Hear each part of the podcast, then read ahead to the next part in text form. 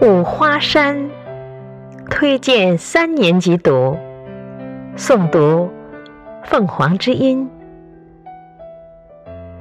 我家住在大山里，你知道这里的山是什么颜色的吗？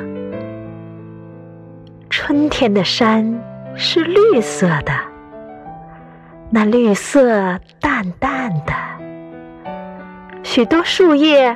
刚冒出芽来，还带着嫩嫩的黄色呢。夏天的山也是绿色的，那绿色浓浓的，一片片树叶，不管是大的还是小的，都像被绿油彩涂过，连雨点落上去都给染绿了。秋天的山，不再是一种颜色了。下过一场秋霜，有的树林变成了金黄色，好像所有的阳光都集中到那儿去了。有的树林变成了杏黄色，远远望去，就像枝头挂满了熟透的杏和梨。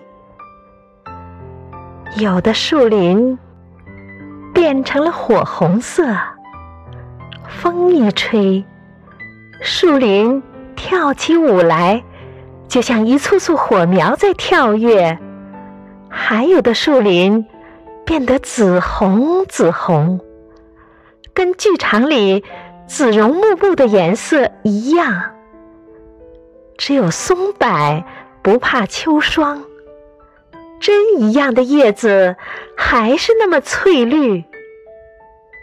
秋天的山，一片金黄，一片火红，一片翠绿。人们给这五颜六色的山起了个好听的名字，叫五花山。